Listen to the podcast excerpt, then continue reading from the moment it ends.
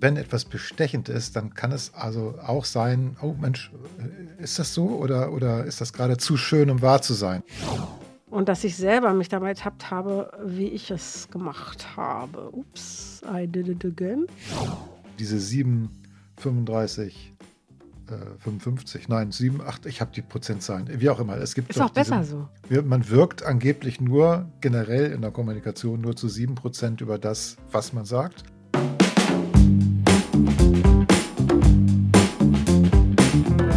Exzellent präsentieren.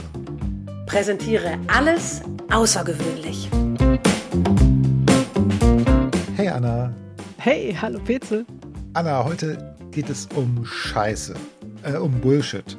Um Bullshit einer ganz besonderen Sorte, nämlich um Trainer-Bullshit. Damit meinen wir Mythen und Halbwahrheiten, die immer und immer wieder verbreitet werden und so auf diese Weise auch wahr werden, obwohl sie tatsächlich Bullshit sind und auch immer schon scheiße waren. Ja, Frage ist, ob sie wirklich wahr dadurch werden oder ob nicht viel eher, also ob es nicht eigentlich so ist, dass sie einem halt wahr vorkommen oder man eben anfängt, sie zu glauben. Ich habe das schon so gehört, dass mir gesagt wurde, aber Herr Lamprecht, das sagt doch jeder, das muss doch stimmen. Mhm. Ja, ist ja auch tatsächlich eine Funktion in unserem Gehirn. Kann man jetzt gar nicht so großartig zum Vorwurf machen. Ne? So funktioniert auch alles, was Trump gemacht hat. Ja? Man kann so lange sagen, nein, diese Wahl ist gefälscht, bis es genug Leute gibt, die sagen, habe ich schon total oft gehört. Ist so. Und ne, genau so funktioniert es, Fake-Wahrheiten in die Welt zu setzen, indem ich es einfach immer wieder gerne auch gegen besseres Wissen sage. Aber beim Trainer-Bullshit ist es ja ein bisschen vertrackter. Was ist denn so ein typischer Trainer-Bullshit? Ja, so ein Trainer-Bullshit ist eine Vereinfachung von komplexen Dingen auf eine Weise, die schön eingängig ist. Und weil es so schön eingängig ist, kann ich es in meinem Training oder in meinem Coaching oder als Führungskraft gegenüber meinen Mitarbeitern, damit kann ich meine Message so schön beweisbar rüberbringen. Und, und das ist für uns Trainer-Bullshit. Also Aussagen, die, wenn man sie genau beleuchtet, einfach scheiße sind, Bullshit sind, Quatsch sind, nicht stimmen, fake sind aber daherkommen wie die Wissenschaft hat festgestellt. Ist so. Genau. Unser Paradebeispiel ist der Merabian-Mythos. Hatten wir ja auch schon mal in der Podcast-Episode, wo ich mich auch richtig aufgeregt habe. Ah, ja, da diese 7, 35, äh, 55, nein, 7, 8, ich habe die Prozentzahlen, wie auch immer. Es gibt ist auch besser so. Man wirkt angeblich nur generell in der Kommunikation nur zu 7 Prozent über das, was man sagt und zu 93 Prozent, wenn du es das vereinfacht machst, über die nonverbale Kommunikation. Und das ist halt Bullshit, weil es äh, also insgesamt oder generell ganz allgemein gilt diese Regel natürlich nicht. Und trotzdem wird es genauso erzählt, weil es ja auch so schön ist. Ich kann meine Körpersprache-Seminare damit verkaufen. Weil es so schön einfach ist. Nee, nicht nur, weil es einfach ist, sondern weil da tatsächlich eine Wahrheit drin steckt ist ja nicht so, dass es kompletter Bullshit ist, sondern es gibt einen wahren Kern und dieser wahre Kern, um diesen wahren Kern herum, mache ich mir dann die Welt schön einfach und erkläre es ganz einfach. Und genau diese Mechanik, dass es nämlich ähm, eindeutig etwas gibt, was da drin stimmt, dass mein Bauch also dazu sagt, ja, habe ich schon erlebt, ist mir auch schon so gegangen, kann gut stimmen und es gleichzeitig meistens eher sehr komplexe Dinge, wie das meiste in unserem Leben viel komplexer ist, als wir es einfach erklären möchten. Und dann sagen wir, so ist es. Ne? Nur 7% ist Inhalt.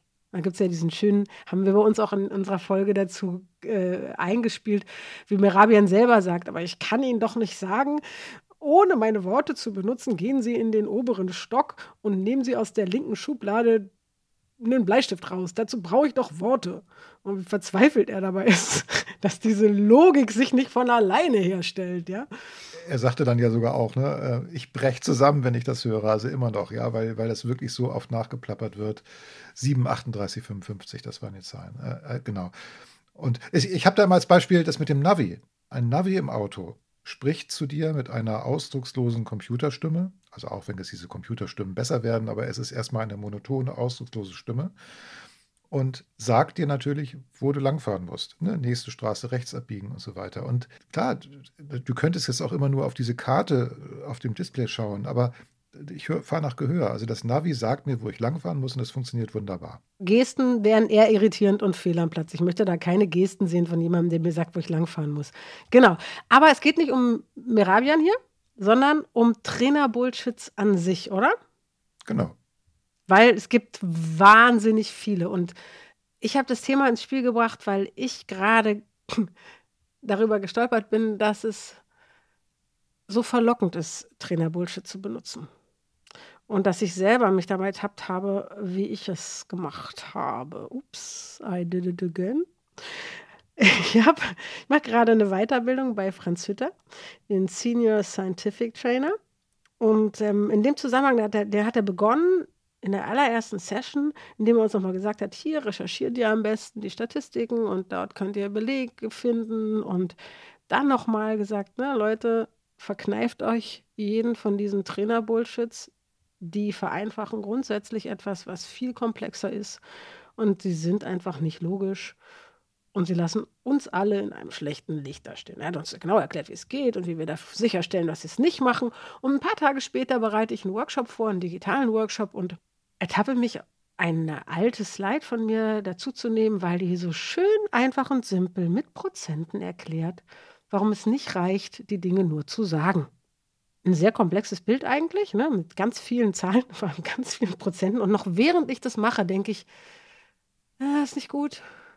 Ah, nee, das ist China Bullshit, ich weiß es besser. Ich habe mich nicht gebremst gekriegt, weil es hat es, ich habe einfach drei Schritte abkürzen können über diese blöde Slide. Ja? Und diese drei Schritte mehr, die ich hätte machen, die ich am Ende auch zum Glück gemacht habe, aber die ich im ersten Anlauf nicht machen wollte, die haben mir so vor Augen geführt, wie schwer das ist, sich dagegen zu wehren, keinen Trainer-Bullshit in die Welt zu setzen, es nicht zu füttern, keinen zu benutzen, sondern den mühseligen Weg zu gehen und das mit dem, wann merken wir uns Dinge am besten, genauer zu erklären. Und eben nicht, wann denken wir, weil wer verdammt nochmal ist überhaupt dieses Wir, ja? Ziemlich viele, die sehr unterschiedlich im Großen und Ganzen funktionieren. Klar gibt es Regeln dafür, aber die liegen nicht an der Art und Weise, wie wir uns Dinge merken. Und äh, da gibt es Dinge, die man vereinfacht zusammenfassen kann, aber nicht indem man sagt, das hier gilt immer für alle. Ist auch so ein Merkmal für Trainerbullshit, ne? Wenn die Aussage ist, ist so immer für alle. Wahrscheinlich Trainerbullshit. Und jedenfalls habe ich festgestellt, dass es sehr, sehr schwer ist, wenn sich sowas anbietet, das nicht zu machen. Und dachte, oh, ich will darüber reden. Auch darüber, wie man sich selber dabei ertappen kann, dass man es gerade beginnt zu machen und woran man erkennt, dass man es besser nicht machen sollte und den etwas, meist etwas anstrengenderen, aber besseren Weg zu wählen. Ich meine, wir haben ja in der deutschen Sprache auch Wörter dafür. Ne? Das ist bestechend. Ja? Ne? Also wenn etwas bestechend ist, dann kann es also auch sein, oh Mensch, ist das so oder, oder ist das gerade zu schön, um wahr zu sein? Ne? Also das kommt ja auch, ist ja auch verankert. Es ist zu schön, um wahr zu sein. Und manchmal gibt es natürlich diese einfachen Lösungen. Also ich hatte zum Beispiel am Wochenende ein Rezept, ein Kochrezept. Das war so einfach, das Essen hat gut geschmeckt. Das gibt es. Man sehnt sich nach diesen einfachen Dingen. Gut, aber hast du denn so, so ein Erkennungsmuster oder, oder hast du ein ähm, Verfahren, wie du jetzt, äh, auch jetzt mit der ganz aktuellen Erfahrung, dass du beinahe wieder auf so ein, so ein, ja, so ein Bullshit reingefallen wärst und kurz davor warst, es selbst zu, ver zu verbreiten, ja? Wie erkennst du Trainer-Bullshit? Erstens ist tatsächlich, äh, ich finde bestechend von dir gerade, das schiebe ich, glaube ich, vorher sozusagen ein. Ist etwas bestechend? Achtung, nachfragen, nachdenken. Zweitens, ich kann es total einfach glauben ich finde, das ist bauchmäßig irgendwie total plausibel. Weil, wie gesagt, da ist ja immer ein Quäntchen Wahrheit drin. Also dann, Achtung, ja, nochmal nachgucken. Ja.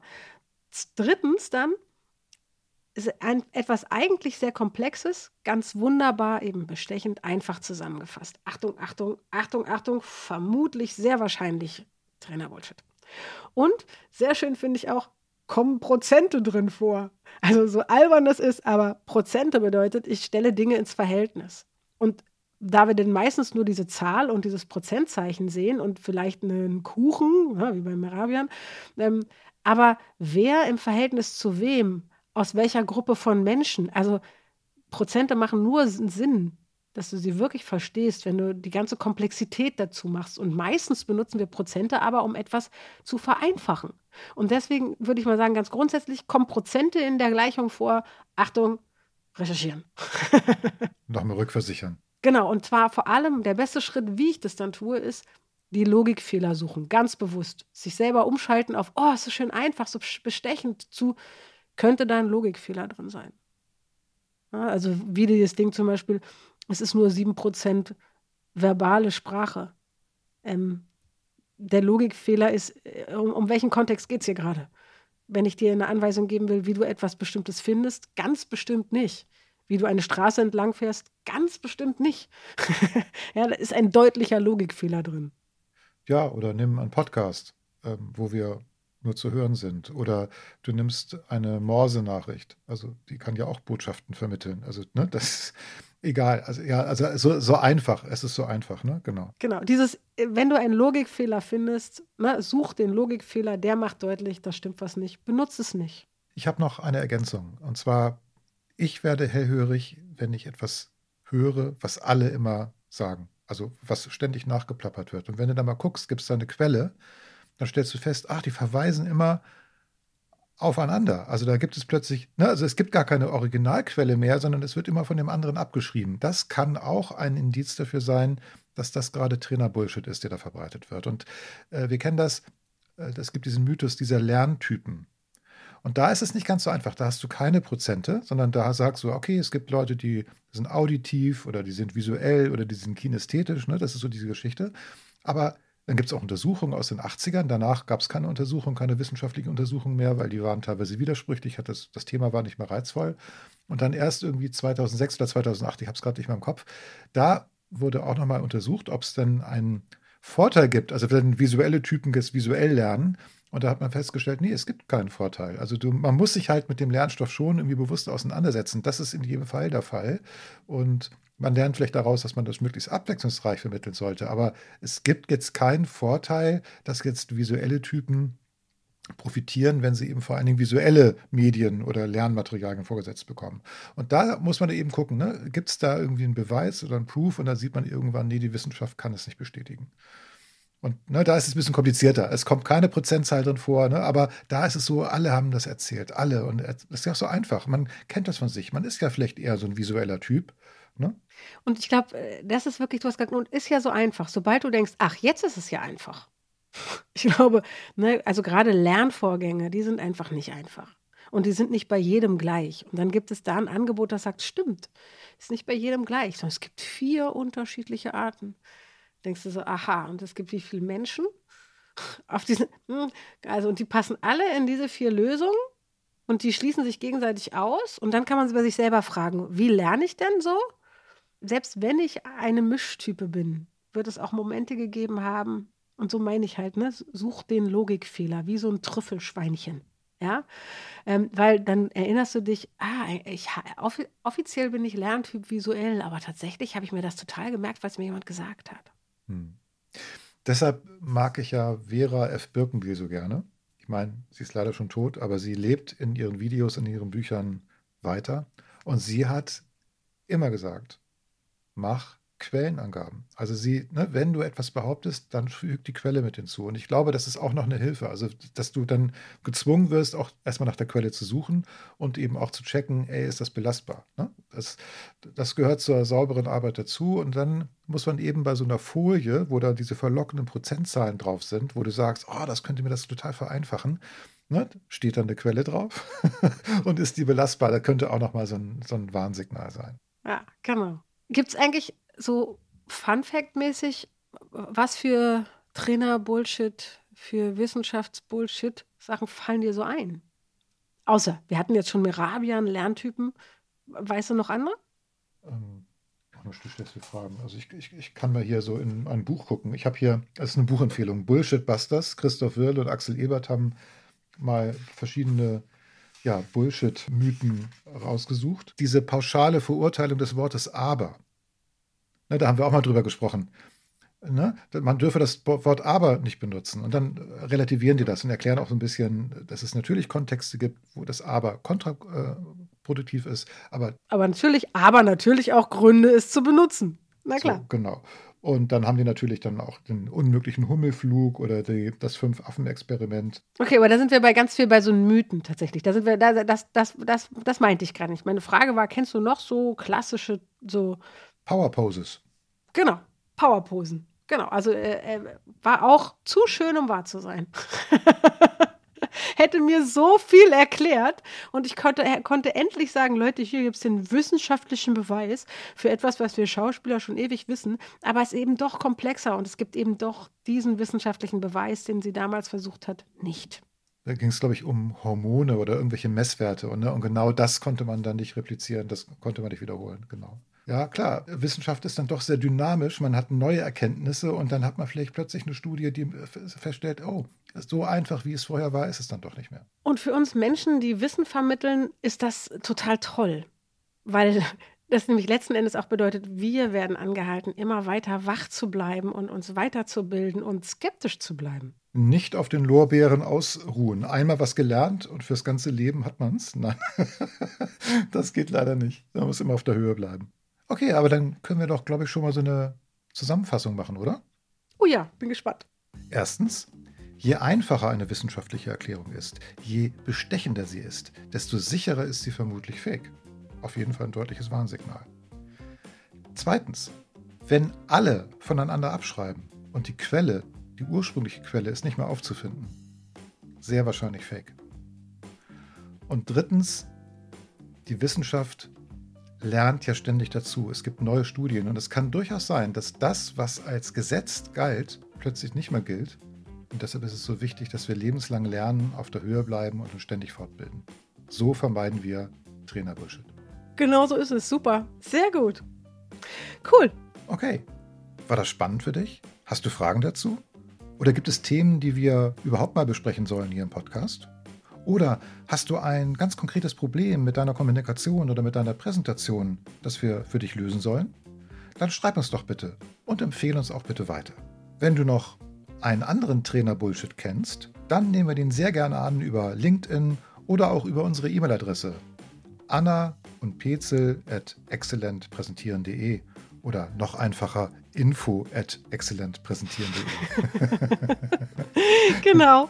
Und wir hören uns alle beim nächsten Mal wieder. Bis dann. Tschüss.